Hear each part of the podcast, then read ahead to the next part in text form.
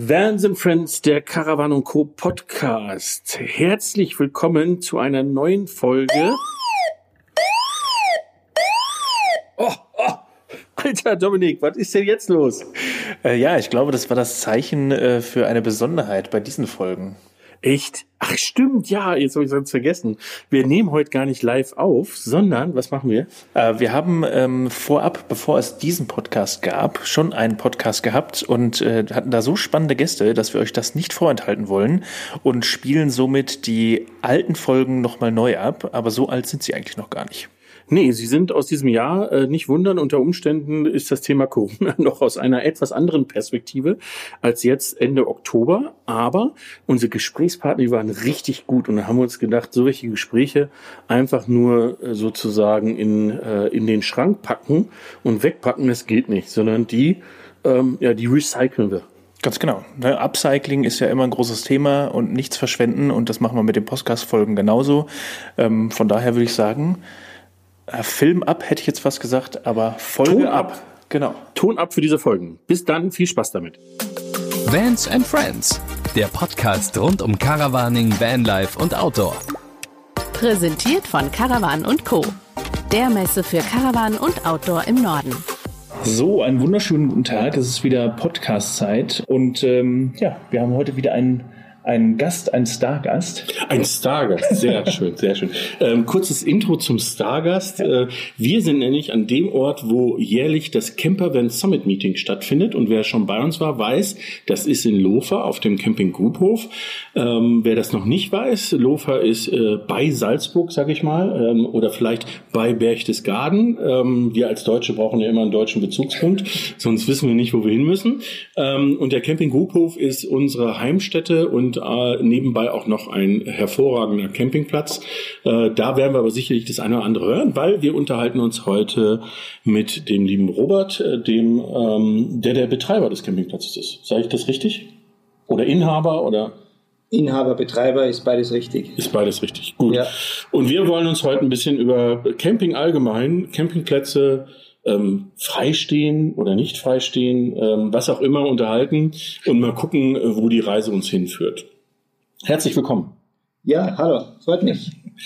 Ähm, ja, vielleicht, Robert, erzählst du uns am Anfang äh, mal, damit wir einen kleinen Überblick haben, ähm, so die Eckdaten des Campingplatzes, beziehungsweise wie lange machst du das schon? Ist das äh, etwas, was über Generationen schon betrieben wird oder wie ist das Ganze entstanden? Also den Campingplatz gibt es schon seit den Ende 50ern. Äh, das war der ehemalige Schlosspark vom gleichnamigen Schloss, Mhm. das hier in der Nachbarschaft ist, Schloss Grubhof. Und das war zu früherer Zeit der Spazierpark der Schlossbesitzer. Äh, Der Campingplatz ist aufgebaut auf den alten Reit- und Spazierwegen der Schlossherren und hat eine wechselvolle Geschichte gehabt, das Schloss. Und in den 50er Jahren gab es mal ein Kraftwerksprojekt, da hätte hier die Saalach, äh, die ja an den Campingplatz angrenzt, hätte aufgestaut werden sollen, hätte ein, ein Flusskraftwerk entstehen sollen, äh, ist Gott sei Dank nicht entstanden, wurde von der Bevölkerung äh, abgewendet. Und äh, seit dieser Zeit, seit Ende der 50er, ist der Grubhof, also der ehemalige Reit- und Spazierpark, ein Campingplatz und war jahrelang verpachtet, denn er war damals schon im Besitz von dieser Elektrizitätsgesellschaft, die dieses Stauprojekt damals machen wollten, war äh, äh, unter verschiedenen Pächtern und 1997 hat das meine Familie gekauft und wir starteten 1999 in die okay. erste Sommercamping-Saison. Das war ja damals nur von Mai bis September. Das war ja wirklich ein, ein wilder Platz, denn könnt ihr euch ja vorstellen, wenn das immer nur verpachtet war, äh, der hat ja nur beschränkte Möglichkeiten gehabt, das zu führen. Und ich sage es immer so, es war, es war ein Diamant, es war wirklich ein Rohdiamant, den man bearbeiten musste. Und da hatten wir jetzt die letzten 20 Jahre lang Gelegenheit, das zu tun. Ja, das das ist ja schon mal schön. Aber vielleicht noch eine kurze Anmerkung, was ich ja gut finde, ist, man denkt ja immer, dass früher alles nicht so war wie heute, aber dass auch in den 50er Jahren die Bevölkerung schon so, äh, sage ich mal, äh, schon so eine starke Stimme hatte, dass sie sich gegen so ein Projekt wehren konnten, oder?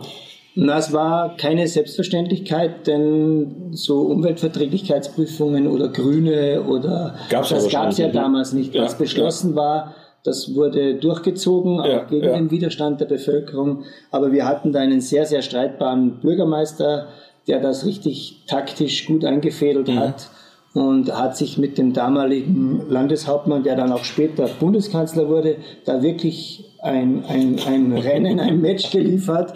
Und die haben dann beide einen Ausweg gefunden, dass auch der damalige, der damalige Landeshauptmann das Gesicht wahren konnte. Okay. Ähm, wenn man sich das so vorstellt, wenn ihr den 99 übernommen habt, ähm, wie sah das hier aus? Weil vielleicht kurz zur Erklärung, der Grubhof zeichnet sich nicht nur durch seine wunderbare Lage aus, sondern durch hochmoderne Sanitärgebäude. Die werden damals noch nicht da gewesen sein, außer ihr habt sie extrem gut gewartet. Ähm, aber äh, gab es jetzt äh, das Gebäude, in dem wir sind, sozusagen dieses das Gasthaus oder das Haupthaus, ähm, die Hütten etc. Gab es das alles schon oder ist das so nach und nach entstanden? Na, ich blicke gerade, wir schauen ja beim Fenster raus auf den, auf den Grubhof. Ich blicke gerade raus. Es gibt eigentlich kein einziges Gebäude mehr aus der damaligen Zeit. Okay. Mhm. Also äh, die, die Sanitäreinrichtungen waren damals so Holzhütten, so mehr Holzverschlag mit PVC-Belag, wo oben die Schwalben durchgeflogen sind und es war sehr, sehr einfach. Eben dem Pachtverhältnis geschuldet, der konnte ja nur minimal investieren und äh, es war äh, von der Infrastruktur auch sehr bescheiden. Es gab ein paar äh, Stromkästen, es gab dort und da einen Wasserhahn, äh, es gab schon ein kleines Campingstüberl, also ein Restaurant, so ein Buffet.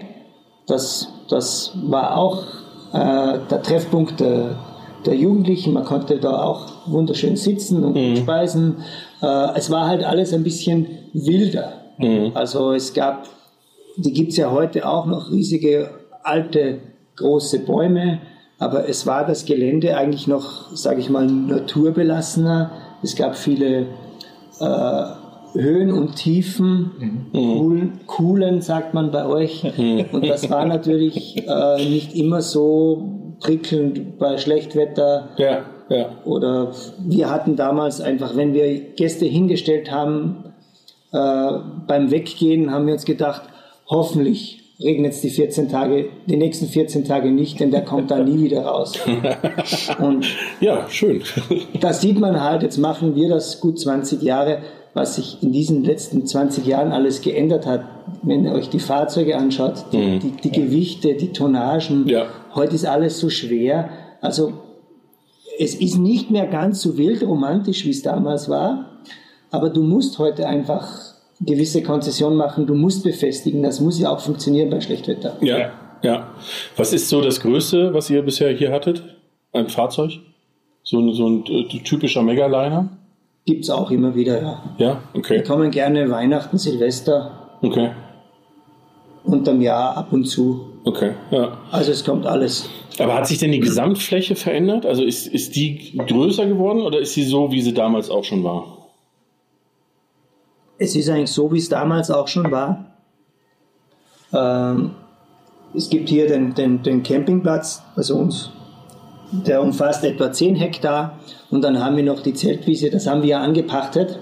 Das ist unterhalb der Brücke, wo auch das Campervan Summit Meeting stattfindet. Das ist eigentlich nicht mehr mein Grund, aber das haben wir auch gepachtet, weil das einfach so perfekt dazu passt. Okay, ja.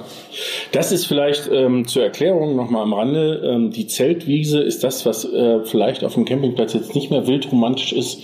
Hat man da noch ein bisschen mehr? Ähm, wild vielleicht auch nicht, aber, aber zumindestens hat man dort eine riesengroße Wiese, die auch so schön verdichtet ist, dass man mit allem drauffahren kann, aber trotzdem sehr flexibel das Ganze gestalten kann und deswegen ist sie für uns, fürs CVSM eigentlich perfekt geeignet. Ja, also wir hätten ja im, im, im Herzen des Platzes haben wir auch eine Wiese, die ist drei, vier Hektar groß, also ist noch mal größer als die, die Salachwiese. Aber das ist einfach unser Herzstück, praktisch die Lunge des Platzes, worum die ganzen Stellplätze angeordnet sind. Und das ist einfach das, das USP. wo wir uns hervorheben gegenüber anderen Campingplätzen. Wir müssen mit Platz nicht geizen. Mhm. Und, und wenn du da am Rand der großen Blumenwiese stehst, das ist einfach toll, wenn du auf so eine große freie Fläche schaust. Mhm. Das heißt, die ist bewusst nicht bebaut äh, oder nicht sozusagen mit Stellplätzen angelegt? Nein, ist, ist nicht angelegt, wird, wird im Sommer gemäht, ist im, im, im Mai, Juni ein Blumenmeer, mhm. im Oktober stehen die Kühe da also es ist eine freie Fläche, wenn dann zur Hochsaison das Feld abgemäht ist, da tummeln sich dann die Kinder, da wird Frisbee gespielt, gelaufen, Ball gespielt und das ist einfach eine riesige Freifläche. Mhm. Okay. Ähm, die wenn ich mir so ein bisschen über den, den Platz gucke, dann habt ihr ja ein sehr gemischtes Publikum, also ähm, sowohl Wohnmobilisten als auch Wohnwagenfahrer. Ähm, ihr habt, glaube ich, gerade im Winter viele Saisonfahrzeuge, ne, die, die also die ganze Saison hier stehen. Ähm, ist das aus deiner Campingplatzbetreibererfahrung, weil wir selber kriegen das ja immer nur als Nutzer mit, ähm, kommen diese Gruppen alle so miteinander zurecht? Es funktioniert eigentlich sehr gut weil wir auch eine gewisse räumliche Aufteilung haben. Also zum, zum Ersten, wir haben gar keine Jahresstellplätze. Es gibt bei uns keine Dauercamper. Es gibt kein Fahrzeug, das permanent hier steht. Mhm. Es gibt im Sommer keine Saisonplätze, da gibt es ausschließlich äh, Wechselcamper, ja. ausschließlich Touristen. Und im Winter, wo ja wir noch nicht so eine lange Historie haben, wir haben erst seit gut zehn Jahren Wintercamping. Da haben wir in etwa 40 Winterstellplätze, die wir von Oktober bis Ostern vergeben. Mhm. Die sind aber dann nach Ostern auch wieder alle weg. Ja, okay. Und äh, die räumliche Aufteilung, also wie ich vorhin schon sagte, es gibt ja die Stellplätze, wo alles geordnet ist und wo auch die Anschlüsse sind äh, für Strom, Wasser, Kanal, Gas, was für den Winter wichtig ist. Und dann gibt es noch die unstrukturierte äh, Saalachwiese mhm. und das ergibt sich dann einfach, dass die, die Wohnmobilisten und die Wohnwegen eher auf die Stellplätze mhm. sich befinden und die leichten Camper, der, der, der Minivan, der Fahrradreisende, der nur mit Zelt unterwegs ist äh, oder Gruppen, kleinere und größere, die, die fühlen sich dann auf der Saalachwiese wohler, die brauchen ja auch nicht diese Infrastruktur und da ist es einfach ein bisschen lockerer. Mhm, okay. Aber Konflikte gibt es da eigentlich kaum, äh, weil wir das relativ separiert haben. Mhm. Es gibt da einen Bereich, wo Hunde sind, da gibt es einen Bereich, wo keine Hunde sind.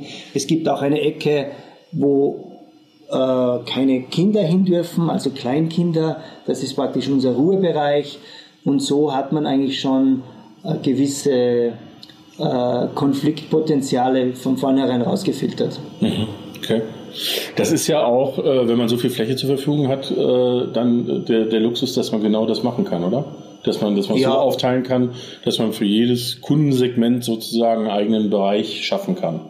Ja, es ist auch, weil du das gerade ansprichst, also wir hatten ja da letzten Sommer auch so ein Erlebnis auf der, auf der Saalachwiese, denn natürlich wird das auch ab und zu großen Wohnmobilisten gefallen, speziell wenn da viel Platz ist und man da so frei steht. Und da hatten wir ja so ein, ein Erlebnis, da war ein, ein großes, dickes Schiff hier und der Zweitwagen war auch noch ein Maserati äh, ich war dabei. Also was du hier, du warst, warst du Ich war da. Aber man merkt dann einfach schon, wenn dann Gäste mit Zelt oder Faltwagen daneben, da gibt es dann schon gewisse äh, Hindernisse. Hindernisse. Kleine Hürden. Ja, geistige Hürden, ja, die, genau. diese Gruppen dann nicht so, nicht so zusammenfinden. Also allein von dem her muss man schon ein bisschen ein bisschen trennen. Ja, also äh, wobei man interessanterweise dazu sagen muss, zu der Gruppe gehört ja auch noch ein Wohnmobil und das war eigentlich schon ein halbwegs ordentliches Wohnmobil, ja. aber im Vergleich zu dem Liner und zu dem Maserati war das dann doch eher basic. Ja. ja aber die Gruppe war lustig. Aber prinzipiell, das ist ja das Schöne äh, an einem Campingplatz, dass sich das eigentlich schon sehr gut durchmischt. Und äh, wie gesagt, äh, es ist ja auch aktuell, wenn ihr da runterschaut, da steht ja auch aktuell ein, ein Rolls Royce hier, Ja. der einen, einen, einen Wohnwagen hinten dran hat. Also das ist auch ja, etwas ungewöhnlich. Und da unten steht wieder ein ganz einfacher Van und so, das Ja. ist ja das Schöne am Campingplatz. Wobei das mit dem Rolls-Royce, glaube ich, oder Dominik, hast du das schon mal gesehen? Nee, tatsächlich nicht. Das Fahrzeug selber auch noch nicht. Ähm, und in der Also Kombination. Ja, äh, aber ja, warum nicht? Also heißt ja nicht, dass wenn man äh, das, das Geld auch vielleicht zum Fenster rauswerfen kann, nicht trotzdem Camping macht. Ja, ich glaube, das ist ja, dass das eine der größten Trugschlüsse ist für die Leute, die sich nicht mit Camping befassen, dass Camping an sich ein Budgeturlaub ist oder ein äh, immer ein kostengünstiger Urlaub ist oder man nicht viel Geld ausgeben muss oder kann, ne? sondern das gibt hier genauso wie sonst auch von, sage ich mal, von der einfachen Pension bis zum fünf Sterne Superior offensichtlich alles, ne? was hier, äh, was hier sozusagen logiert. Ja, das ist ja doch ein bisschen Anachronismus. Also Camping macht man nicht mehr, um Geld zu sparen. Camping Ja. ist ja äh, eine Lebenseinstellung. Ja. Äh, apropos Lebenseinstellung, ist das bei euch auch so? Ich als Betreiber? Das wäre jetzt äh, ein sehr guter Übergang. Hat man überhaupt noch Lust auf Camping, wenn man quasi äh, einen Campingplatz betreibt, äh, besitzt? Äh, ist es noch ein Thema oder? Es ist nach wie vor ein Thema. Erstens bin ich so aufgewachsen, also äh, mein, meine Eltern hatten einen kleinen Handwerksbetrieb, also da gab es immer so einen Bus. Irgendeine Art von Firmenbus gab es da immer und der war damals schon so einfach ausgebaut, wo wir einfach drinnen schlafen konnten. Es gab einen Kühlschrank und einen Gaskocher. Das war jetzt wirklich basic, aber wir waren mit meinen Eltern immer unterwegs. Meistens durften wir auch einen Freund oder was mitnehmen. Also wir waren dann so vier, fünf Kinder äh, und den, wir hatten so einen LT, der war relativ groß und da sind wir eigentlich äh, von Süditalien, wir waren viel in damaligen Jugoslawien, äh, wir waren in Norwegen, äh, Schweden, also wir sind da kreuz und quer durch Europa. Wir sind so, wir sind so groß geworden. Äh, und das war eine, eine tolle kind, Kindheit und Jugenderfahrung und wir machen das bis zum heutigen Tage. Wir haben ja selber zwei Kinder, äh, sind zwar schon, Tochter wird dann 18 und der Sohn ist 13, aber eigentlich halten wir uns am liebsten auch auf Campingplätzen auf. Nur wir, wir mieten mittlerweile einfach äh, äh, ein Mobile Home oder etwas, weil es einfach unkomplizierter ist. Aber grundsätzlich der Urlaubsort Campingplatz ist nach wie vor unser liebster Ort, auch während unseres Urlaubs. Mhm. Ja.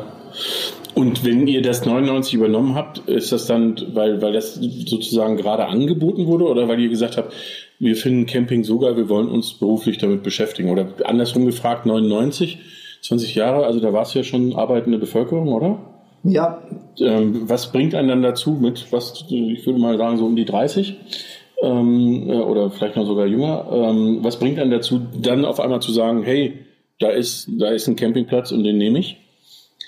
Naja, es war eine Gelegenheit. Ich war damals Ende, Ende 20, äh, arbeitete zur damaligen Zeit in einem Reisebüro und ich habe ja eine, eine touristische Ausbildung. Äh, ich, ich ging ja in eine Tourismusschule und, und habe das theoretische Wissen damals schon gehabt und hat mich auch immer interessiert. Und wir haben ja noch eine, eine größere Pension in Lufa und mein Vater träumte immer davon, da mal ein Hotel daraus zu machen und das hat mich aber nie so gereizt und das Thema Camping lag mir näher und es war damals die Gelegenheit, so eine Gelegenheit, äh, einen einen ehemaligen Schlosspark mit 10 Hektar Fläche zu kaufen, das ist ja auch nicht was, was dir äh, alle paar Monate mal passiert. Also grundsätzlich war damals mein Vater der Initiator dieser Idee oder die treibende Kraft und äh, er musste mich nicht lange dazu überreden. Okay, das hört sich ja gut an. Ja. ja. Ähm, ist denn dann so ein, äh, wie, wie wird das dann, wenn man sich jetzt die Weiterentwicklung anschaut? Ähm, jetzt weiß kenne ich nicht äh, die die äh, Größen der anderen Hotels, die es hier gibt, aber ich schätze mal schon, dass der Campingplatz so einer der Betriebe ist mit den meisten Nächtigungszahlen im Tal, oder? Ja, also grundsätzlich ist ja das Salzburger Saalachtal mit den vier Orten äh, relativ klein strukturiert. Hm. Wir haben ja keine wirklich großen Betriebe. Also es gibt zwei, drei Hotels, die über 100 Betten haben, mhm. äh, aber das sind dann auch vielleicht 120 oder 150.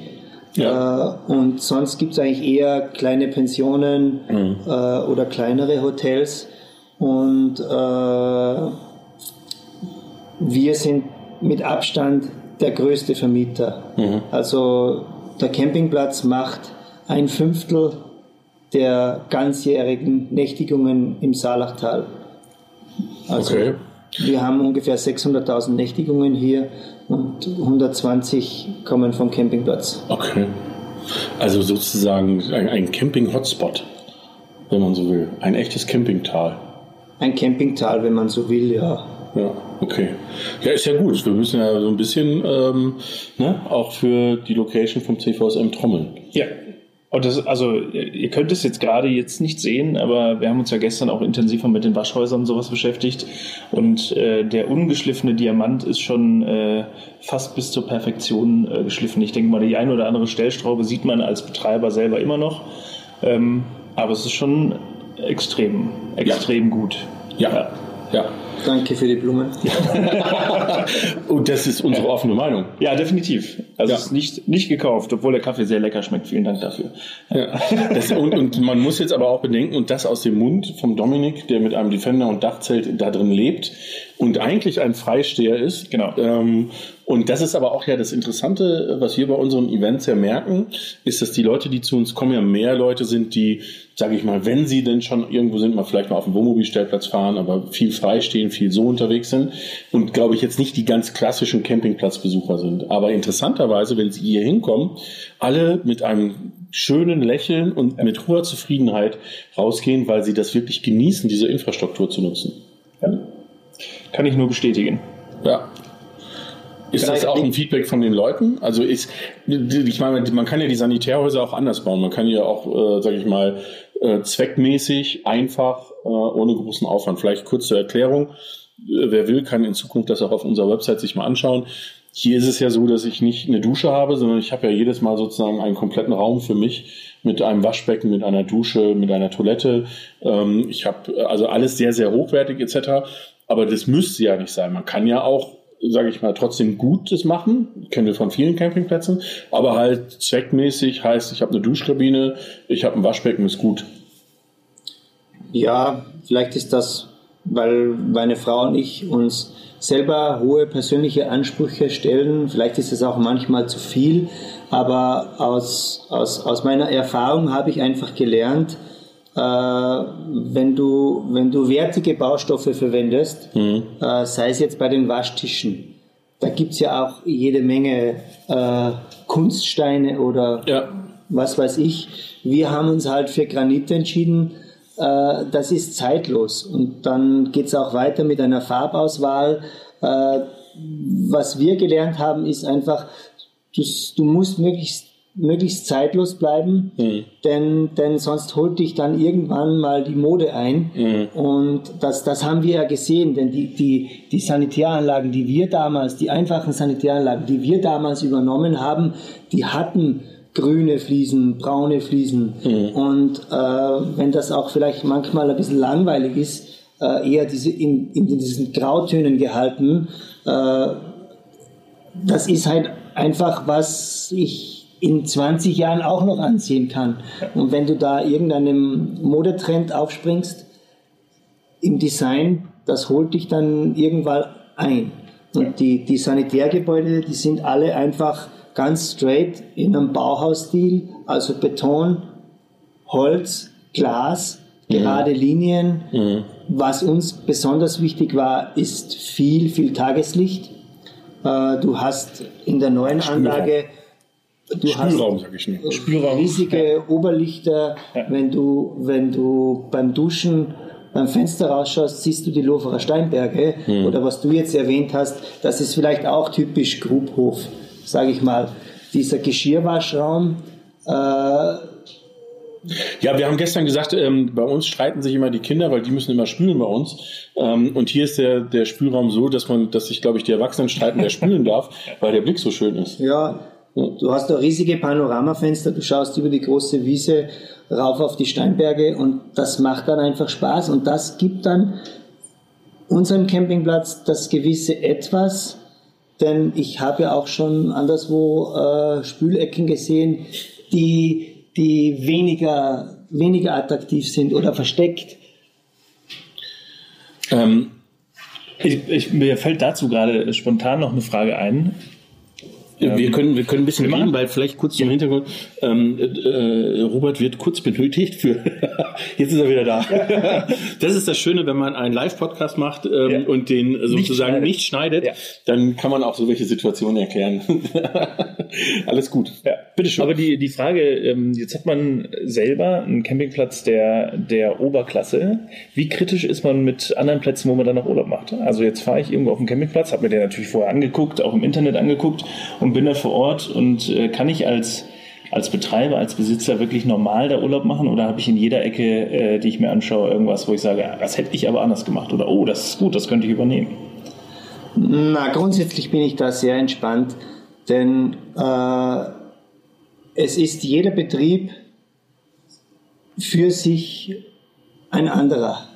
Ja. Und äh, wir fahren ja dann, wenn wir auf Urlaub fahren, ja meistens in südliche Gefilde. Und ein Campingplatz in Südfrankreich oder Kroatien hat natürlich andere Erfordernisse, um seinem Klientel gerecht zu werden, als äh, ein Campingplatz in unseren Breiten. Also wenn ich mir jetzt was anschaue, ähm, speziell vor größeren Umbauten, ich habe mir in der Vergangenheit immer äh, die Campinglandschaft im Alpenraum angesehen. Von Campingplätzen in unseren Breiten, da kann ich mir was absehen. Da kann ich schauen, was ist gut, was ist schlecht, was kann ich auf mich übertragen. Aber wenn ich jetzt auf einem Campingplatz noch dazu in einer Mieteinrichtung in Südfrankreich bin, da bin ich total entspannt, denn äh, die, die, die haben ja ganz ein anderes Produkt, als wir hier verkaufen.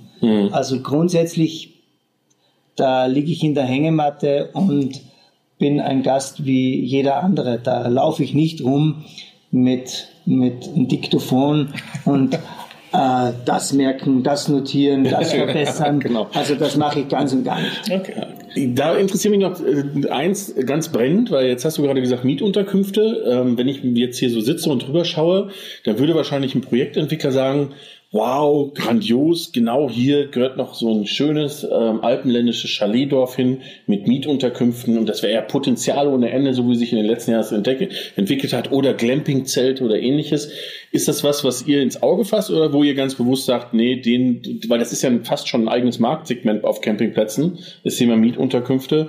Ähm, warum ist das hier nicht vertreten oder nicht in großem Umfang vertreten? Mm, Das hat eigentlich einen Hauptgrund. Äh, Wir sind ja Flussanrainer. Wir sind ja hier an der Saalach. Und die Saalach ist für uns ein extremer Bringer, denn ein Fluss und Wasser ist wie ein Magnet auf Gäste. Ja. Also wenn im Sommer Niedrigwasser ist, äh, die Saalach, der Fluss, der sticht jedes Erlebnisbad aus, denn das ist einfach toll hier. Man kann mit einer Luftmatratze äh, den Fluss runtergleiten und äh, eine Erlebnisrutsche kennen Sie von zu Hause. Denn Erlebnisbäder gibt es in Deutschland, in Holland, gibt es überall. Ein Wildbach äh, im, im Autoreifen oder auf der Luftmatratze zu befahren, das ist ganz was Besonderes. Das ist das, was ich meinte, die Saalach ist ein extremer Bringer für uns.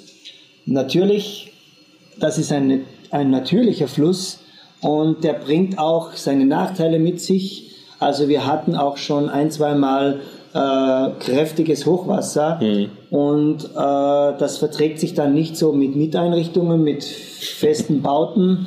Äh, das ist eigentlich der Hauptgrund, weil wir uns hier in einem Hochwasserabzugs- und Rückzugsgebiet befinden. Und das heißt im Klartext, wenn es wirklich hart auf hart geht, dann müssen wir auch den Platz mal evakuieren und äh, räumen. Okay. Das heißt, ähm, die, die Sanitärhäuser sind aber deswegen auch ein bisschen höher gebaut, ne? Das erklärt das. Genau, die, die Neubauten sind, sind aufgestellt Mhm. äh, und somit ist das, entspricht das den Vorschriften und das Wasser kann unten durchlaufen und es ist auch das Gebäude als solches geschützt. Aber wenn du jetzt da Chalets oder Mietwohnwegen hättest, die kannst du ja dann nicht alle wegräumen. Ja, ja, okay.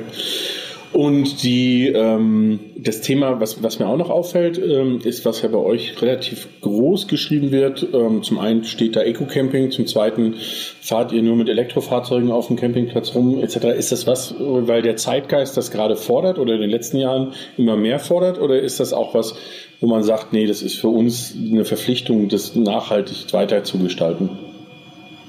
Ja, es ist ein Stück weit schon eine Verpflichtung, denn, denn man verkauft ja auch äh, intakte Natur oder Urlaub in intakter Natur. Wir gehen ja auch so nach außen. Äh, oder Camping ist Urlaub in Natur, möglichst in intakter Natur. Und da ist es für mich eine Selbstverständlichkeit, dass ich auch mit, mit gutem Beispiel vorangehe und äh, meinen Teil dazu beitrage.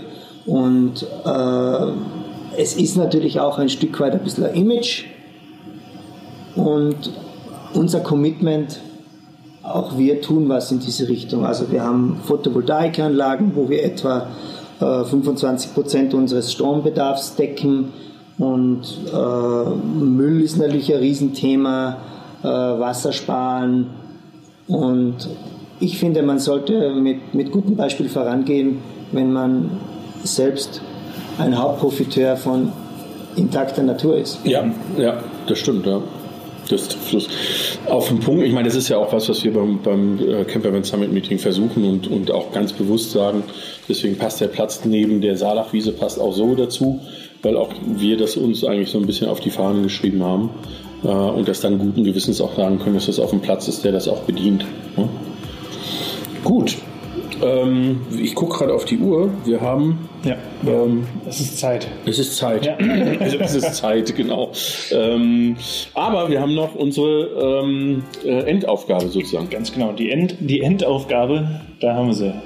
Ist dir was eingefallen? Also der offene, persönliche und End. Entspannend, entschleunigend. Ja, Entschleunigen, das finde ich richtig gut. Ja. Passt Ja. auch gut zu unserem Ausblick gerade. Ja, Also dann ähm, ja, war es das für heute mit dem offenen, persönlichen und entschleunigten Podcast mit äh, Camping-Podcast. äh, Verzeihung, Camping-Podcast natürlich mit äh, der Esel nennt sie immer zuerst mit Dominik und Peter Und mit. Robert Steiner vom Und Gruphof. Ganz genau. Vielen Dank und bis zum nächsten Mal. Bis dann. Ciao, Servus. Danke fürs Gespräch. Wir danken dir. Bitte.